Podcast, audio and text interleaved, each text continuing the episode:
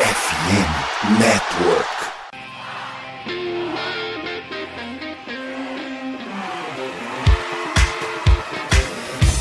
Doutrina! Doutrina! Touchdown, touchdown, touchdown, touchdown, Steelers! A vitória será dos Steelers! Essa aí já era! O Pittsburgh Steelers continua vivo! O Pittsburgh Steelers vira o jogo! Um dos maiores jogos de todos os tempos no futebol americano! A vitória do Pittsburgh Steelers!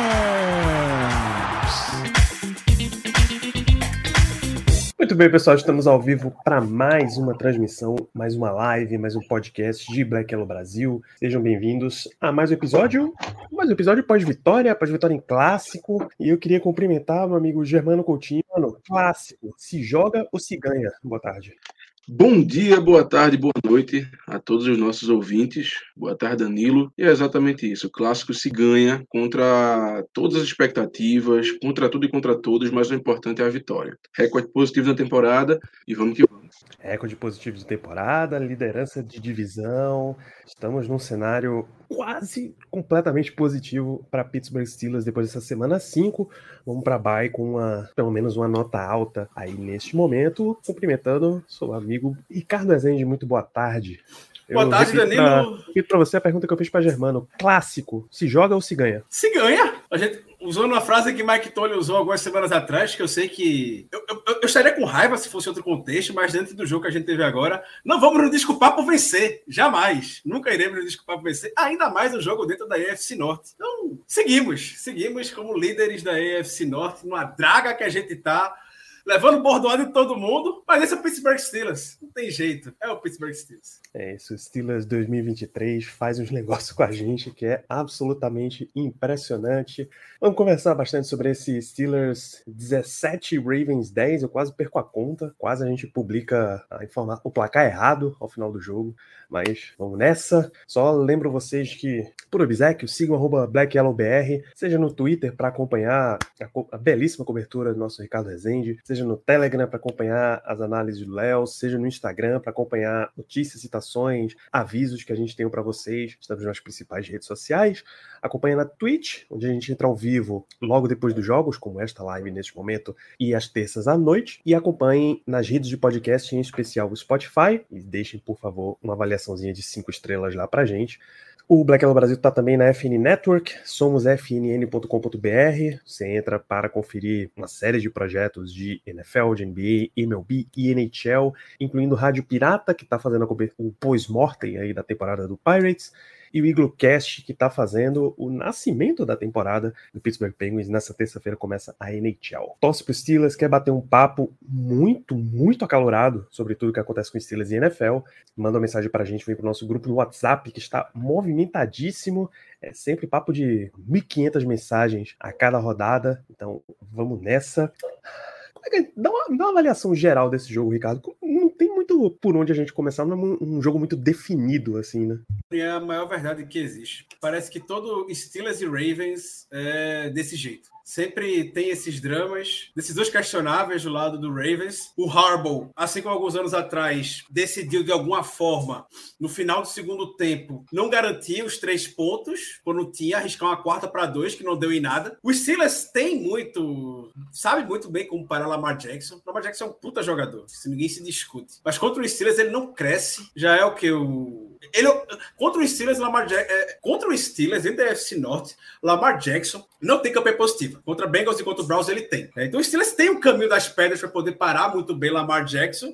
E a gente fez o jogo que dá para vencer hoje. O Steelers só vai vencer hoje o placar apertado do jeito que estava. Ravens perdeu chances, teve dois, teve dois drops na end zone, poderia ter sido um touchdown, já seria o suficiente para vencer o jogo, provavelmente. O Nelson Aguirre no final do jogo também com um drop, em uma jogada que possivelmente seria touchdown. Então, a gente, mesmo que a gente erra, muitas vezes o adversário também erra. A gente não tem culpa desses erros, a gente aproveita deles. Mas um clássico Steelers e, e Ravens. Sensação que todo jogo é, é assim. O time que incrivelmente menos deixou jogada dentro do jogo venceu. O Steelers precisou fazer muito também, porque o Ravens, convenhamos, por conta dessa série de erros que teve, acabou trazendo muitos lances ao nosso, ao nosso favor. Quando a gente tinha que fazer uma jogada, a gente fez. De interceptação do Joey Porter Jr. na endzone era o que, era o que precisava para poder salvar, porque seria um field goal ali, e a gente conseguiu segurar uma, uma pontuação. O touchdown veio no momento que a gente não esperava que fosse vir, o touchdown do George Pickens. É como o Steelers vai vencer todos os jogos. Não tem muito para onde correr. É como o Steelers vai vencer.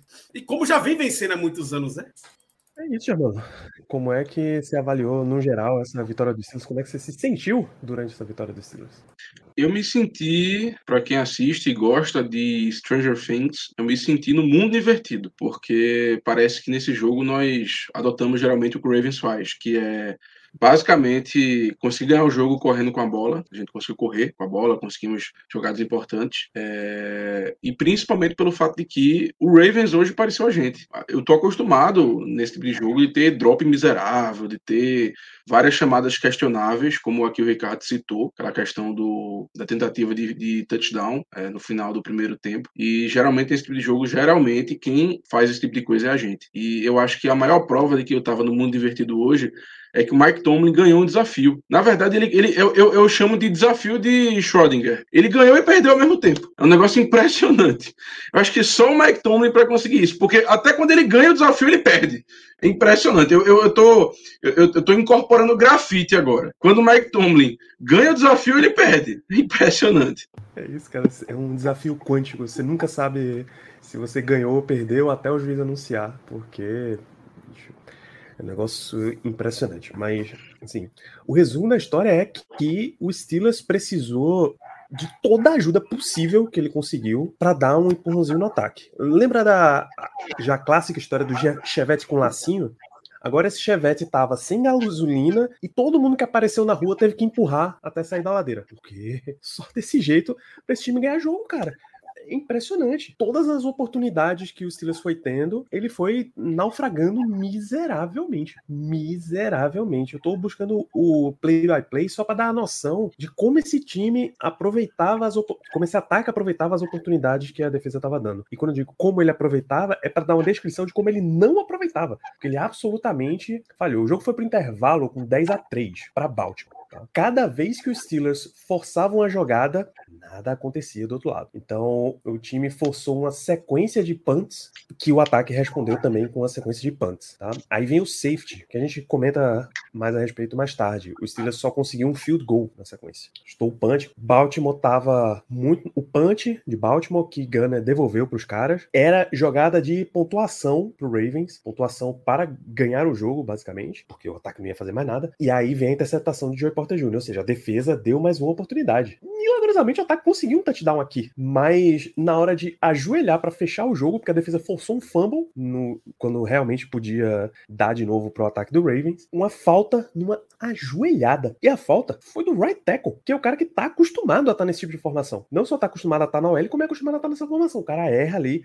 entrega de novo a bola para Baltimore com 50 segundos, que era uma campanha pontuável, vai. E sete pontos atrás do placar, o que daria para encostar de novo. Felizmente, a gente tem TJ Watt como closer mais uma vez para fechar o jogo. Então, precisou de ajuda de todos os lados, dos, ajuda espírita, ajuda papai do chão precisou subir, porque, bicho, precisou evocar, vai. Felizmente vai ter uma bye para descansar todas as formas de, de oração que esse time tem, porque não tem a menor condição, cara. A menor condição. É que a gente tá falando tanto que o ataque precisa ter ajudado, eu acho que a gente começa com destaques negativos. Germano, o grande destaque negativo, seu Gunnar Ochelski assim, já era caso para corte voltou a ser caso para corte. Para corte, plaquinha de persona não grata, mandar a Interpol deletar todas as fotos que ele tiver relacionadas ao Steelers, porque não tem condição, cara. Não tem nenhuma condição. O meu subnick já fala tudo, né? Deixa eu ver se eu consigo apontar aqui exatamente. Gunner não dá, não tem condição, porque, assim, se, se, se essa franquia realmente for séria, esse cara tem que ser cortado. Não, não tem mais o que fazer. Assim, não se justifica a manutenção dele no time, porque a atualmente o cara não está sendo basicamente utilizado como wide receiver. Claro, ele teve um snap aqui e ali, mas assim, nenhum, acho que nenhum target né, é, ele teve no jogo, nenhum passe lançado na direção dele. Então o cara tá servindo mais como um decoy mesmo. E pro aspecto do jogo que a gente utiliza ele, que é para retorno, o cara vai mal, não tem condição, cara. É, eu acho muito melhor dar chance para outro jogador, seja o, o falecido Des Fitzpatrick ou qualquer outro, do que ficar com o Gunner, porque o Gunner realmente não dá. Veja, no fumble dele, eu tenho que fazer essa, essa menção, que realmente o fumble foi causado pelo Conor Hayward, ou seja, foi fogo amigo. No entanto, naquela situação, a culpa é do Gunner, porque o Conor está tentando bloquear e ele corre em direção ao Conor Hayward, ou seja, não é culpa do Conor Hayward, a culpa é 95% do Gunner. Não tem o que fazer. Ali, ele foi garoto, mais uma vez, não protegeu a bola e quase nos perdeu o jogo. Por sorte, por sorte mesmo e por ruindeza do, do Lamar Jackson que a gente não perdeu. Então, se essa franquia for séria, o Gunner precisa ser cortado nessa semana, porque não tem simplesmente mais motivo para ele ficar no time. Se ele for o jogador do tantã, do pandeiro, então que pelo menos ele fique inativo. Mas se ele não tá ficando inativo, se ele tá indo, indo pro jogo, cara, tem que cortar, sinceramente.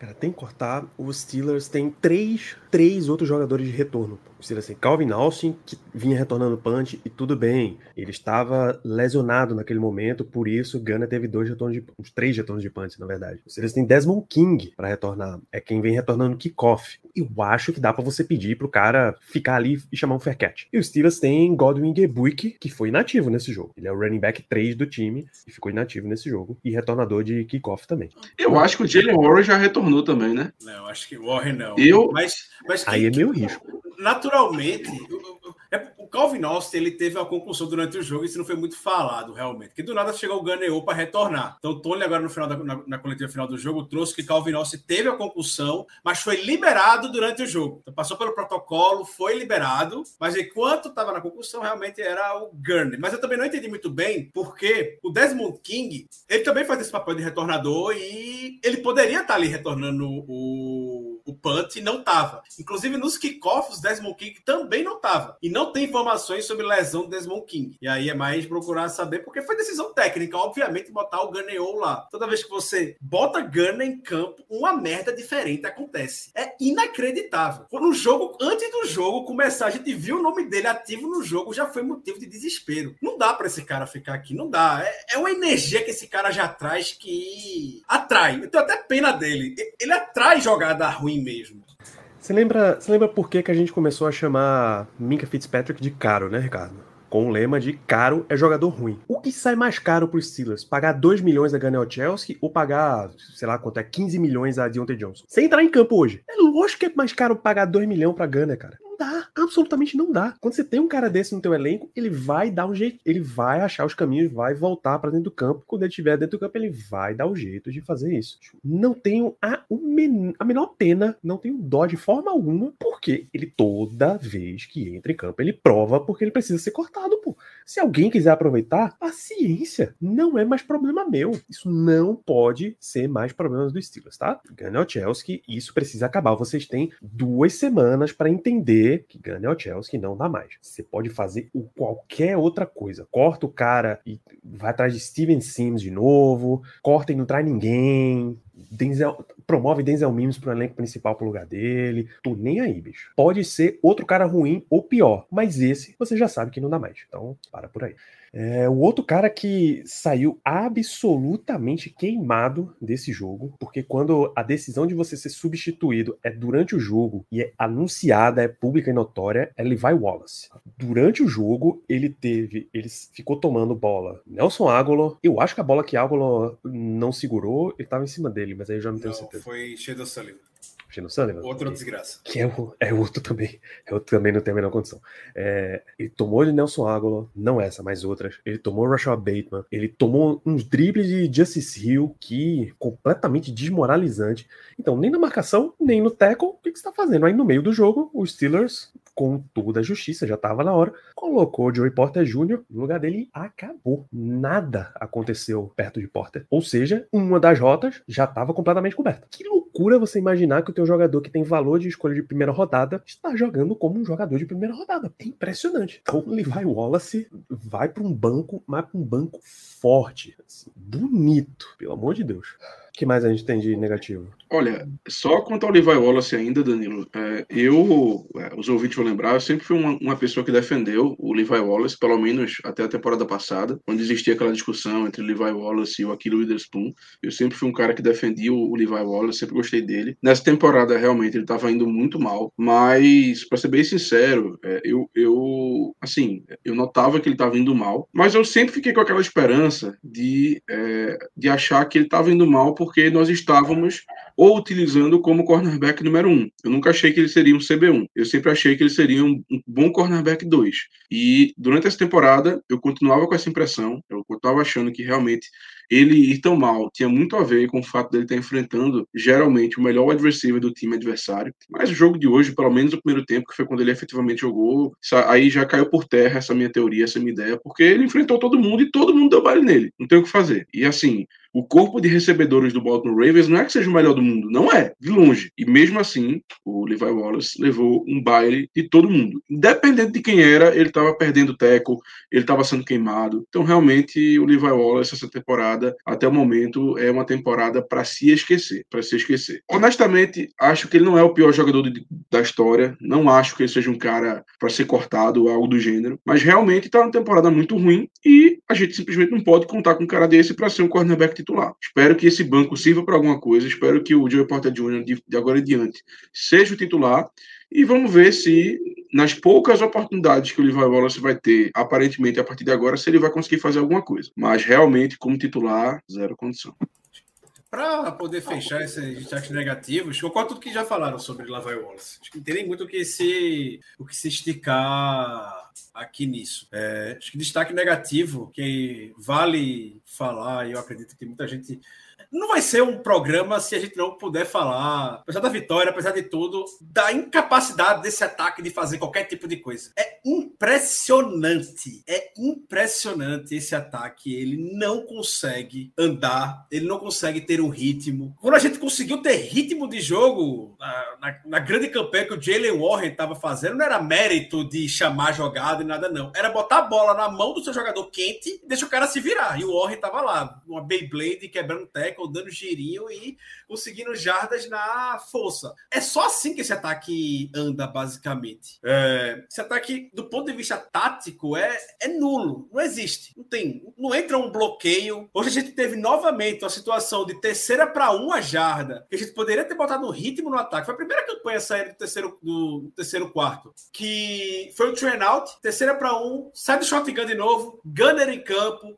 Mesma tragédia que foi a quarta e um da semana passada contra Houston. Ou seja, não aprende com os erros do passado. E talvez não aprenda com os erros do passado porque simplesmente não tem jogada suficiente para ser executado. McTominay deu essa desculpa durante a semana de que ah, estava sem Damu e sem Muff. Desculpa, né? É porque não tem jogada. Não tem o que substituir aqui. Não vai no simples. É, então é, é, mais uma semana que o ataque não produz nada e a defesa fica com as costas na parede o tempo todo, tendo que fazer grandes, grandes jogadas para a gente poder sair, sair com a vitória. Parece que o ataque, a rota Kenny Pickett para George Pickens é só aquele esse back shoulder que o Pickens faz uma magia e faz uma grande recepção. A gente não sabe explorar o meio com o Tyrene, a gente não sabe explorar o meio com com o slot. O Allen Robinson faz a recepção, já tem 10 caras em cima dele. A gente faz a recepção, não consegue conquistar nenhuma jarda após ela. Hoje foi toda recepção, acabou a jogada. Recepção, acabou a jogada. Não aproveita da velocidade do Calvin Austin, não aproveita do matchup favorável que o Allen Robinson traz saindo do slot em nenhum momento. Não traz. E é só recepção. É tipo Dodô, artilheiro do gol, dos gols bonitos, George Pickens. Só recepção bonita para highlight George Pickens. É isso que o ataque anda, basicamente. Então, tem muito que o que melhorar nesse ataque. É, a gente vai para mais uma semana, bye week. Hoje é seu repórter de que o Metcalf tá no hot seat. O que ninguém. O que, o que, eu realmente não duvido. Não sei, se, não sei o quanto o jogo de hoje muda esse aspecto com relação a como ele entrou. Não devia mudar nada. Vai atenuar um pouquinho, claro, a, a crise, as críticas que estão, mas o ataque não deveria estar tá em com nenhum ponto positivo aqui. Todas as jogadas que o ataque fez de positivo hoje foi puro mérito de talento dos jogadores e nada relacionado do ponto de vista tático. Nós marcamos seis pontos. Nós marcamos seis pontos no ataque, é isso. ganhamos, ganhamos, mas foram seis pontos do ataque. O Special Teams marcou mais pontos que o nosso ataque. É isso. Então, não tem o que fazer. Não tem como a gente defender esse ataque, até porque ninguém, ninguém aqui defenderia. O ataque continua muito ruim, mas muito ruim mesmo. Nós ganhamos esse jogo por quê? Porque a defesa conseguiu turnover, porque a defesa conseguiu segurar o, o, ataque terrestre do Ravens até certo ponto. Lamar Jackson contra a gente é terrível. Parece que nós somos a, a criptonita dele. E a, acho que a única coisa boa que eu posso falar coletivamente do ataque é que não teve turnover. É isso. O ataque conseguiu não ter um turnover.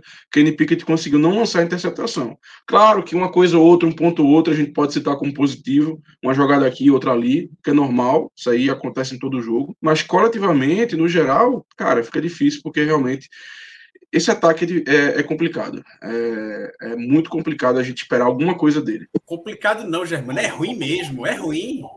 Vamos usar eufemismos para descrever esse ataque. É ruim, é muito fraco. Não, o ataque é ruim. Complicado é a gente esperar alguma coisa dele. Ah, sim, perfeito.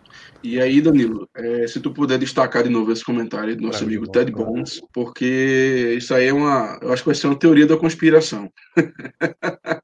porque realmente, no lance do touchdown do, do, do George Pickens, mostraram né, o replay lá do, do Buff, lá de, lá de cima, e tava todo mundo assim comemorando o touchdown e tal, e o Matt Canada com a cara muito estranha, assim, com a cara de quem comeu e não gostou. Isso é estranho, isso é muito estranho, e o que Ted Bones falou pode ser verdade, vamos saber isso? Provavelmente não. A gente nunca vai descobrir. Mas realmente pode ser verdade de que talvez essa jogada não tenha sido chamada realmente pelo Matt Canada. Talvez tenha sido um audible ali do Kenny Pickett ou então alguma outra coisa. Mas realmente foi muito estranho a cara que o Matt Canada fez depois do touchdown. Porque, sinceramente, ele não me parecia nem feliz. Uma coisa é você ficar surpreso, uma coisa é você ficar atônito com alguma coisa, mas quando o seu ataque finalmente marca um touchdown, quando o estádio aparentemente vai parar um pouco de lhe criticar, tu não esboça uma reação de felicidade, isso é muito estranho. De novo, teoria da conspiração, de que essa chamada não teria sido chamada, não teria sido criada pelo Matt Canada, a gente não vai conseguir falar, saber se isso é verdadeiro ou não, mas realmente nos causa bastante estranheza a reação, ou melhor, a falta de reação que o Matt Canada teve nesse lance. Isso, logo na saída do, do jogo, Kenny Pickett falou com, com a CBS, é, elogiou, claro, o esforço de todas as unidades do time, né? De, em especial, em especial special teams e defesa. Os ataques não, o ataque não foi tão bem, na opinião dele, mas acabou conseguindo um touchdown que garantiu a vitória. É, temos reações de entrevista de Tomlin, Ricardo? Uh, não acompanhei muito a entrevista de Mike Tomlin hoje, mas ele rasgou bastante elogios para Joey Porter. Disse que ele já vem pedindo realmente passagem e mais snaps nas últimas semanas e foi justo botá-lo hoje como titular ao longo do jogo. Se a gente critica quando toma decisão errada, bom que o time reconheceu e viu que o Joey Porter poderia trazer muito valor para na partida de hoje fez uma grande, uma grande jogada. É, ele também trouxe lesões, então de lesões a gente teve o TJ Watt teve uma lesão no dedo, mas nada que preocupe, além da do Calvin Austin, que ficou no protocolo de concussão e saiu. Larry Ogunjobi também teve uma lesão, mas voltou ao jogo e está bem. Ou seja, os três jogadores, base, todos terminaram a partida dentro de, dentro de campo. É, isso lembrando que, em termos de, de lesões, o Steelers deve ter a volta de Deontay Johnson e de Anthony McFarland depois da bye week, porque ele já, ele já passa o mínimo da, da injury reserve e a lesão deles não aparentava ser tão grave, pelo menos. Vamos ver o que é que vai acontecer ao longo da semana, a gente vai atualizando a situação. Olha, licença, Danilo, só para alimentar a teoria da conspiração de que Matt Canada não chamou a jogada, Mike Tomlin e Kenny Pickett falaram sobre o touchdown de George Pickens no final das suas respectivas coletivas. E os dois falaram a mesma coisa, de que sabiam que o Ravens iria chamar uma zero blitz, ou seja, mandar todo mundo em blitz, ia ficar todo mundo homem a homem no fundo do campo, que quando tivesse oportunidade, era para Kenny Pickett puxar o gatilho e mandar o passe longo para George Pickens. O Ravens A jogada do touchdown do Ravens foi uma blitz zero com todo mundo entrando, ficou George Pickens homem a homem com o Marlon Humphrey. Kenny Pickett foi e chamou o anotou o touchdown. Foi Pickens que Pickett que identificou isso na hora e ajustou. Uma coisa que comentaram durante o jogo é que Mike Tomlin estava se comunicando muito mais com o ataque do que normalmente ele fica. Então teve momentos de huddle que Mike Tomlin não fica presente com o ataque e Mike Tomlin estava presente no huddle do ataque. Então tudo isso vai alimentar muita coisa provavelmente nos próximos dias. Vamos ver como é que isso vai se desenrolar. Isso e só. Sabe o que eu queria agora? Sabe o que eu queria agora? Aquele informante secreto. Não, um, uma fonte de dentro dos Steelers, não sei o que e tal. Pena que a gente sabe que por lá isso não existe. Mas seria muito legal chegar um repórter local dizendo assim: olha, uma fonte secreta dentro do vestiário acabou de me informar que a chamada não foi do Matt. Meu amigo, ia virar uma história que ia dominar os tabloides de Pittsburgh pela semana inteira. Seria uma beleza. Eu queria muito que isso ocorresse. O pior é que tem uma galera de imprensa local que é facinho para meter uma dessa, né? Sem ter fonte absolutamente nenhuma. E a gente sabe quem são os caras. A gente sabe. A gente sabe e a gente não recomenda que, que vocês leiam essa turma. Porque sabe que é só para incendiar mesmo. É, ainda Mike Tomlin, curtimos muito o esforço da equipe para conseguir essa vitória. É bom ir para bye no topo da divisão, especialmente com tudo que a gente passou. Ainda somos um grupo em crescimento e em desenvolvimento, tem muito ainda para a gente fazer, claro, muito que a gente ainda não gosta desse time, muito que não gostamos nesse jogo, mas é assim a vida, a gente tem que lidar com isso. É, falou de lesões, falou sobre essa cobertura. Uh, e sobre jogar contra o Ravens, é sempre assim que o jogo acontece, é sempre um jogo quente, disputado, sempre foi assim nos anos recentes foi sempre controlado pelas defesas, como foi hoje, mas não tem como elogiar o suficiente uma jogada como foi a do Miles Killebrew. Você bloquear um punch na National Football League, você normalmente ganha o jogo, e foi isso que aconteceu mais uma vez hoje. É, é pouquíssimo provável que qualquer declaração realmente significativa saia dele, tirando essa da, da Cover Zero, porque esse é nosso glorioso head coach isso que a gente tem de, de coletivas e de, de entrevistas, tem a declaração, claro, da coletiva do Lamar Jackson, do do Ravens, dizendo que então, a gente normalmente não espera que os nossos jogadores dropem tantos passes. Que coisa, né? Coisa, né? Bem, antes da gente passar para destaques positivos dessa partida, eu tenho uma pergunta para fazer. Vocês têm mais algum negativo para trazer ou fechamos? Só quero comemorar a vitória. Vitória, então, antes da gente ir para eu destaque. Tenho. Opa, por favor, Germano, traga, traga-lo. É um, destaque, é um destaque negativo, na verdade, que é mais um desabafo. E desculpa, mas quando você tem um Tyrande de 2 metros e 52 e você não utiliza o cara na red zone, assim, fica difícil. É, é impressionante como parece que o, o Matt Kenda, e assim, a gente, claro, já criticou bastante ele com razão, mas eu não consigo entender o porquê o Darnell Washington não está sendo mais utilizado. Eu sinceramente não consigo entender, ainda mais com a ausência do Fryermuth. Então fica aí esse ponto negativo, que é uma coisa que vem já é segunda semana, né? Segunda, segunda semana de ausência do Fryermuth e o Darnell Washington simplesmente não está sendo utilizado no jogo aéreo. Negócio impressionante. Absolutamente impressionante. Compartilho contigo. Nós vamos falar de pontos positivos. Eu começo com você, Ricardo. Poucas vezes nessa temporada ou nos últimos anos eu comemorei tanto a interceptação feita eu comemorei a de Juninho. Pelo momento, pela história, da onde ele. Da onde a gente acompanha ele, por tudo que envolve, foi enorme a jogada de Juninho. E que eu começo aqui o um destaque positivo sobre ele com a declaração que ele deu no ao final do jogo. É, ele disse que avisou o Odell Beckham Jr., que foi a interceptação foi em cima dele, quando fez a interceptação, que é para ele ser um homem de família em casa e sair daqui. Tudo que a gente precisa, precisa de swag nesse. Um pouco mais de swag nesse time. É um time muito de jogadores muito bonzinhos ultimamente. Joey Porter traz esse swag necessário para cá. E aí, como bem falaram na timeline do Twitter, mantém o legado do pai dele de fazer muito trash talk dentro de campo. Fala e faz. Interceptou é, o Ravens no final do jogo e mandou o Odell Beckham Jr. para casa. Tá feliz da vida, obviamente, com a interceptação. No final chamou atenção até quando fez a interceptação, que ele correu direto para os braços de Mike Tomlin, deu a bola na mão de Mike Tomlin da da interceptação feita. Então fica pro Joey Porter que Assim, a gente vai falar daqui a pouco, assim como os demais rookies, não deve perder mais a chance. Não deve perder mais a vaga de titular nesse time. É isso, eu até acrescento nesse ponto, o Nick Farable tá trazendo aqui que George Pickens não sabia que a interceptação tinha acontecido. Ele só descobriu agora, depois do jogo. E, pô, a gente teve. Pô, maneiro, cara. Não sabia, mas legal, bom pro Joey, parabéns para ele, tô feliz por ele. Esse bicho é muito pancada das ideias, cara. E é meu destaque positivo, George Pickens, bicho com um ataque que não funciona, com um ataque amarrado, um ataque completamente travado. O cara me sai com seis recepções para 130 jardas e um touchdown, mais 16 jardas ganhadas numa corrida. Cara, 146 jardas de um jogador num ataque desse é muita coisa. É muita coisa, é um desempenho fantástico e quase metade das jardas do time vieram de um cara só. Então, muito, muito positivo para Pickens. Tem jogada dele aparecendo bloqueando também. Porra. E ainda mais consegui, o touchdown que ele conseguiu foi em cima de Marlon Humphrey, o que é o tipo de jogada para wide receiver 1 em campo que você espera ele ainda tem aqueles probleminhas de separação, tá? Não é que a gente esperasse que ele fosse virar o rei da separação de repente, mas ele ainda ele ainda tem problema em ganhar a jarda depois da recepção, porque ele não separa muito do corner, e aí quando a bola cai para a mão dele, o marcador já tá super em cima.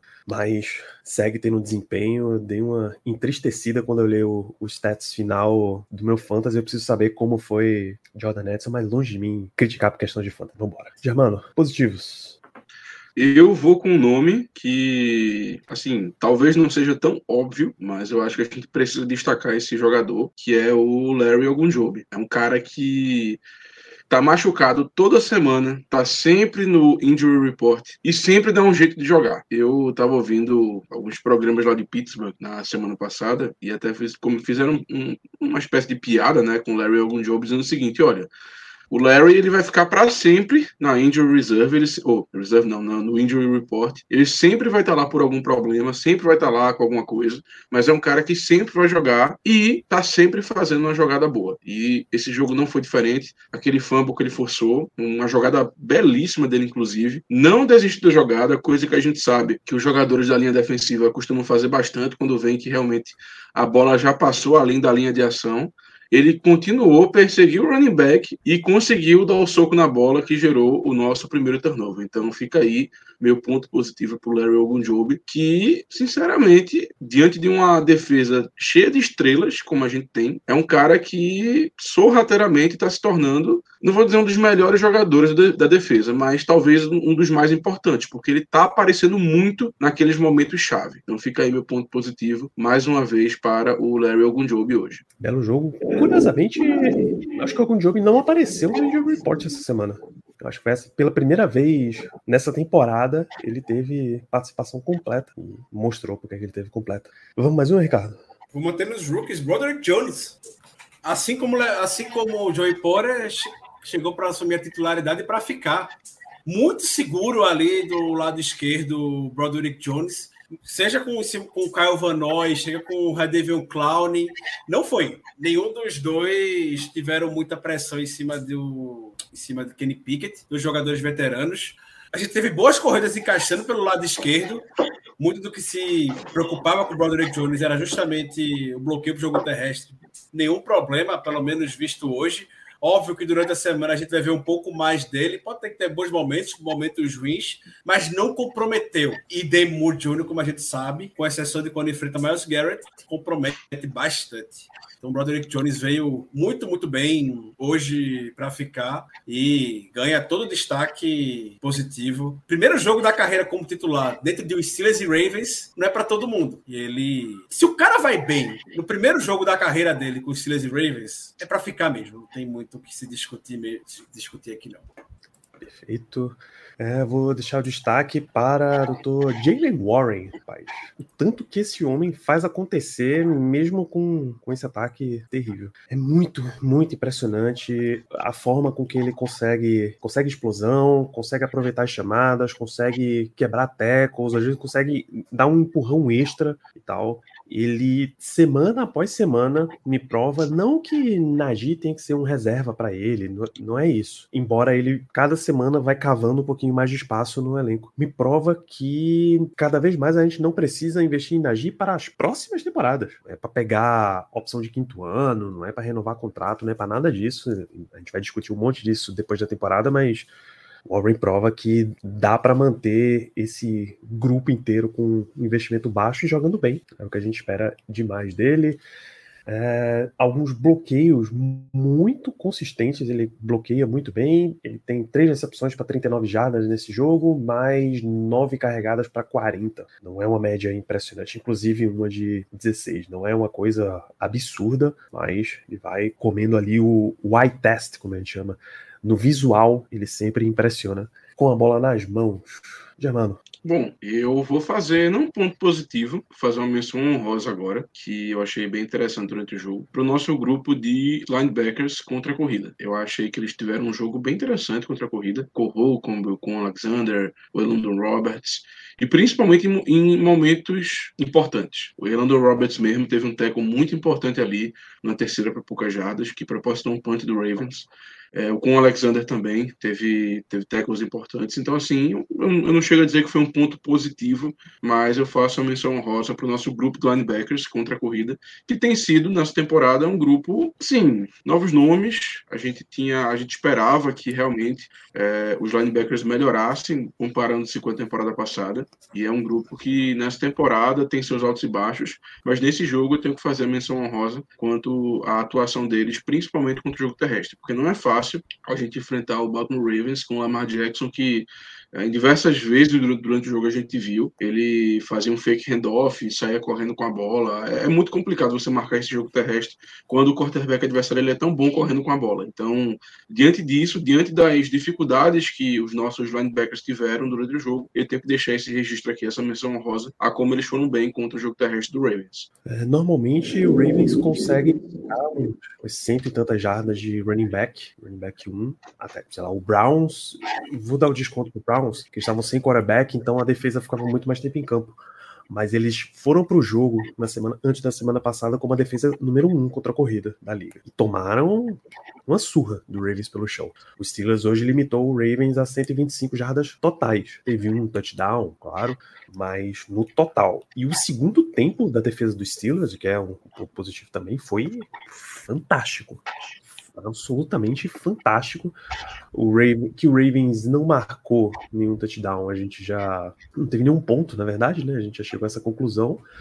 Mas ele forçou duas, duas jogadas de punch, três jogadas de punch, forçou safety, teve interceptação, teve fumble forçado, teve sec para fechar o jogo, turnover on downs, um negócio violento de bom, assim, a defesa dos Steelers, principalmente no segundo tempo. O primeiro parecia que a gente ia ficar sofrendo um jogo todinho, aquela famosa morte por mil pequenos cortes, mas os caras entraram com um gás renovado no segundo tempo. Talvez porque o ataque tenha segurado um pouquinho mais a bola, né? tenha ido um pouquinho mais do que três jogadas, um minuto e punch, mas eles tiveram um desempenho melhor. É, individualmente, deixa eu ver se eu tenho mais destacar. Miles Killebrew, parar um punch é uma jogada fenomenal. E ele conseguiu isso. Ainda foi para safety por muito pouco, não era um touchdown. É que Rodney Wallace recuperou a bola, mas assim que ele cai no chão com controle, a bola já tá fora do campo. E aí não dá mais.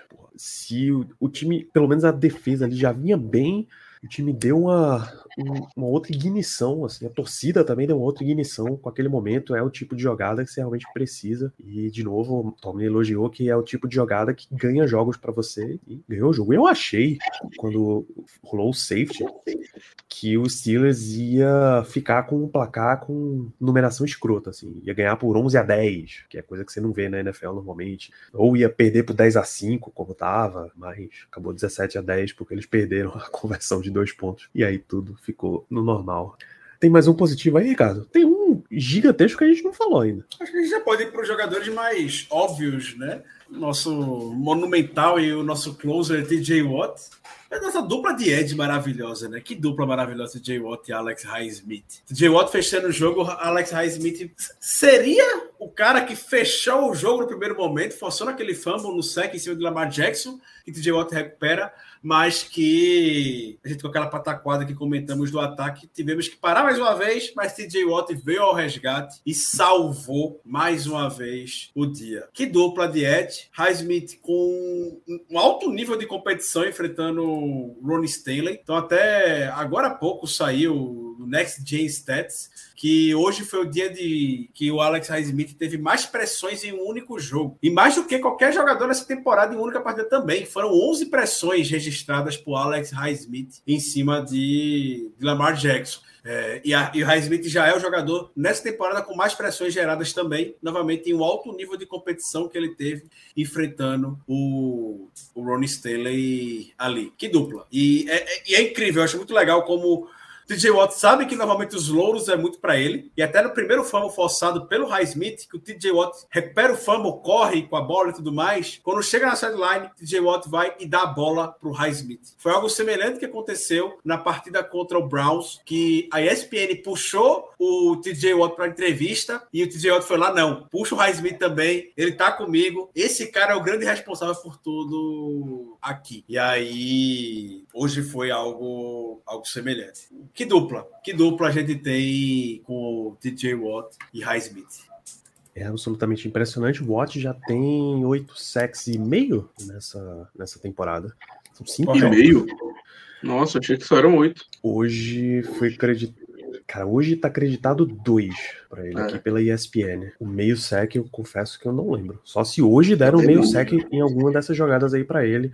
Mas essa estatística logo depois do jogo, você tem que aguardar um pouquinho, que eles dão uma revisada. Durante a semana a gente traz o, o número completo. É, independentemente se são 8, são 8,5, o número é, assim, sensacional. O TJ Watt, ele, ele é diferenciado, ele é um cara que já devia ter pelo menos dois prêmios de melhor defensor do ano. Nada me tira da cabeça que ele foi roubado no ano que o Stephen Gilmore ganhou, lá do Patriots. Que aquele ano foi. Acho que tirando a temporada do irmão dele, do J.J. Watt, aquela temporada maravilhosa, que ele quase ganha o MVP contra o Aaron Rodgers. Eu acho que tirando essa temporada, foi a melhor temporada de um jogador defensivo que eu lembro de ter visto. Que o que o TJ Watt fez naquela temporada foi algo assim, fora do normal e fora de qualquer contexto. Mas enfim. E realmente precisamos aqui é, consignar o, os nossos elogios ao Alex Highsmith, porque que baita jogador nós encontramos. Um jogador que aparentemente não se importa de ser o Robin pro, pro Batman, que é o TJ Watt, de ser, é, a, digamos assim, a sombra, né, pro TJ Watt, porque o cara é simplesmente demais, companheiro dele, pelo nome, por tudo que já fez, claro, atrai mais os holofotes, mas o Highsmith ali tá sempre trabalhando, tá sempre produzindo em alto nível, e realmente nós temos muita sorte de nós termos esses dois jogadores nossa equipe hoje em dia, porque eu acho que não é exagero nenhum falar nós temos dois dos dez melhores edges da NFL. Então, realmente é uma dupla assim maravilhosa. Não tem nem mais muito o que falar dos dois. E eu acho que o último ponto positivo do Nilo que eu gostaria de registrar é o próprio Lamar Jackson, que foi um ponto positivíssimo para a gente. Eu adoro Lamar Jackson contra a gente, um negócio impressionante. Parece que o cara desaprende a jogar futebol americano. É, assim, por diversos momentos. Eu não vou dizer que ele sentiu a pressão, porque não acho que tenha sido isso, mas realmente, por algum motivo inexplicável, nós somos a criptonita dele. A criptonita. É, deu pa... Ele lançou passes hoje que, poxa, lembrou o Kenny Pickett. Então fica aí meu Caraca, último ponto positivo aí pro Lamar Jackson, porque ele mereceu. Ponto positivíssimo pra gente ele nesse jogo. Vamos lá. É, Lamar é sempre, sempre um momento para, para este programa, para este grupo. Eu acho assim, ele não jogou mal. Exceto na hora que ele tinha que resolver.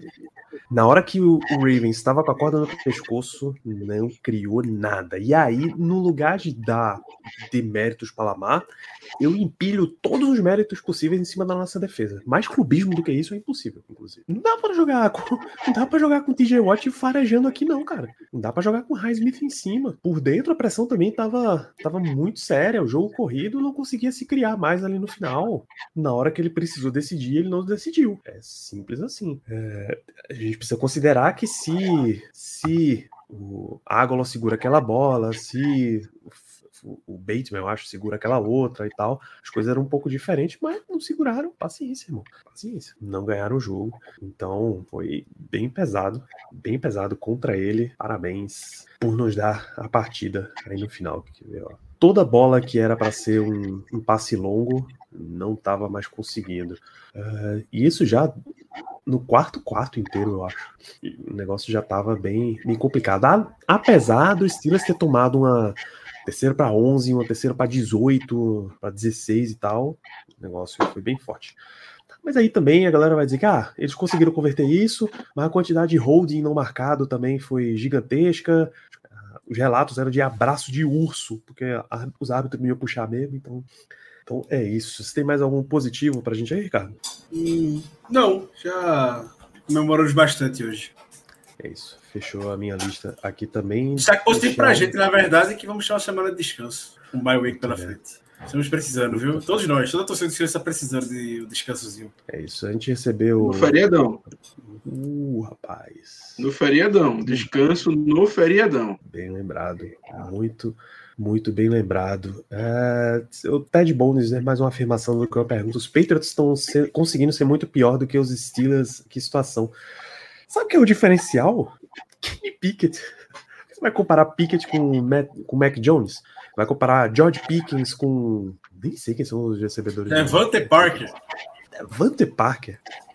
É difícil. Jalen Warren tá muito melhor do que o Ramondre Stevenson, por exemplo. Então, a situação vai, vai sendo nesse sentido por aí. O, de coordenador, era pro Patriots dar uma surra nos Steelers. Que Bill O'Brien, apesar do que o Patriots não tá fazendo, é muito melhor do que McKenna. Pô. Bill O'Brien é um eu, né, profissional né, de futebol Até americano. Eu, né? É. É isso, Até é eu, né? Aí também, pelo amor de Deus. É um profissional de futebol americano, Matt Canada, pelo amor de Deus. Quem, quem mantém esse homem aí? É, Germano, Pergunta do Pedro. Por que o Warren se destaca tanto nesse ataque? E o, já complemento com o, Nestinho, que falou sobre que grata surpresa é Jalen Warren. E o Charmander. Harris é banco do Warren? Toda semana a gente vai ter que comentar isso aqui, cara. Germano. Vamos lá. É a primeira pergunta. Por que, que ele se destaca mais? É, talvez porque o Jalen Warren ele se adapte melhor ao plano de jogo que o Matt Canada quer colocar, ele quer implementar. A nossa OL, ela não tá indo muito bem nessa temporada, em abrindo espaços no jogo terrestre. Realmente não está sendo um ponto positivo. E o Najee Harris, ele é um jogador, ele é um running back um pouco mais lento. Ele não é um cara que tem uma explosão muito grande. Então ele depende, geralmente, desses espaços estarem abertos mais tempo, com mais antecedência, para que ele possa, com a visão dele, com, com, o equilíbrio dele, com a força que ele tem para não cair no primeiro tackle, para ele conseguir jardas. E o nosso time simplesmente não está performando, performando desse jeito. A gente não está conseguindo dar situações ideais para o Najee Harris render. Não é uma questão que o jogador é terrível, não é que o jogador é ruim, não. Ele é um bom jogador. A questão é que, infelizmente, o nosso ataque não está é, disponibilizando situações interessantes para ele, situações boas para ele render. Pelo contrário, em relação ao Jalen Warren, por ser um jogador que tem uma explosão maior, que é um jogador mais ágil, ele acaba conseguindo aproveitar mais das chances que tem. Ele consegue correr mais no espaço, está conseguindo quebrar alguns tecos pela agilidade dele, aquele pulo que ele deu foi maravilhoso hoje. Então, assim, é mais por conta disso. É porque, aparentemente, o Jalen Warren, ele está sendo... É, ele está... Ele, ele é, digamos assim, o gameplay que a gente está usando, ele favorece mais ao Jalen Warren e nas oportunidades que o Jalen Warren está tendo, ele está indo muito bem. Então é basicamente por isso. Não é que o Nadir Harris seja um mau jogador, não é que ele esteja é, indo muito ruim na temporada, mas por questões de jogo mesmo, questões de oportunidades, o Jalen Warren está conseguindo situa situações mais benéficas para ele. E o jogo está casando mais com o jogo dele. Boa. O Alan Chagas pergunta sobre Levi Wallace se é o último ano de contrato. Sim, é o último ano de contrato, mas nesse ponto eu ainda não duvidaria os Steelers colocar mais um anozinho ali de contrato para ele por uma simples questão de simples questão de não saber sobre Corey Trice. E aí trazer os dois para uma disputa, ver quem leva no ano que vem. Mas sim, é o último ano de contrato dele.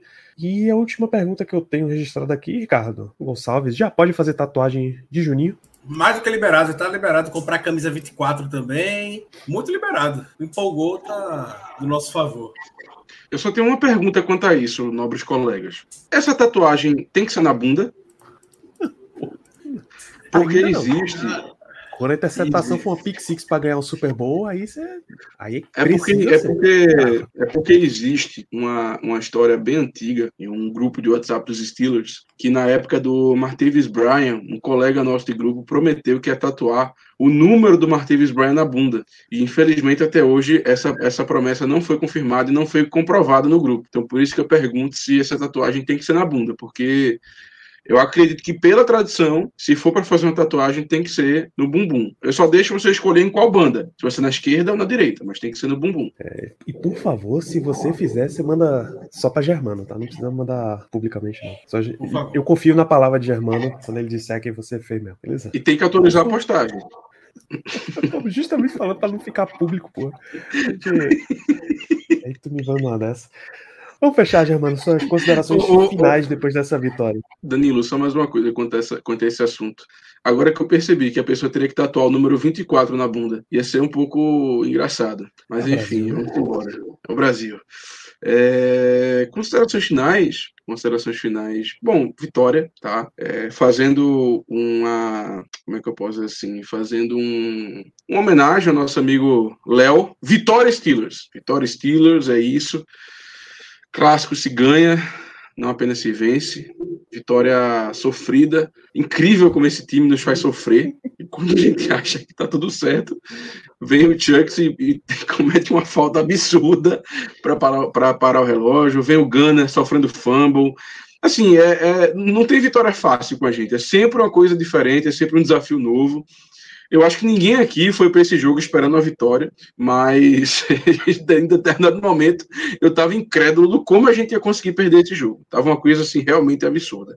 Mas o importante é que a gente venceu o bye week agora. Vamos ver se a gente consegue é, criar um gameplay melhor, se a gente consegue recuperar algumas peças, vamos ver se alguns jogadores voltam, né, do, dos lesionados, e simbora. Vamos, vamos ver o restante da temporada. Estamos em segundo lugar da, da, da divisão norte da, da Conferência Americana. Segundo lugar, segundo lugar. Não, 3-2. O Browns na frente. Primeiro Não, lugar. Confronto direto, Germano. Eita! Eu achava. na FC Norte.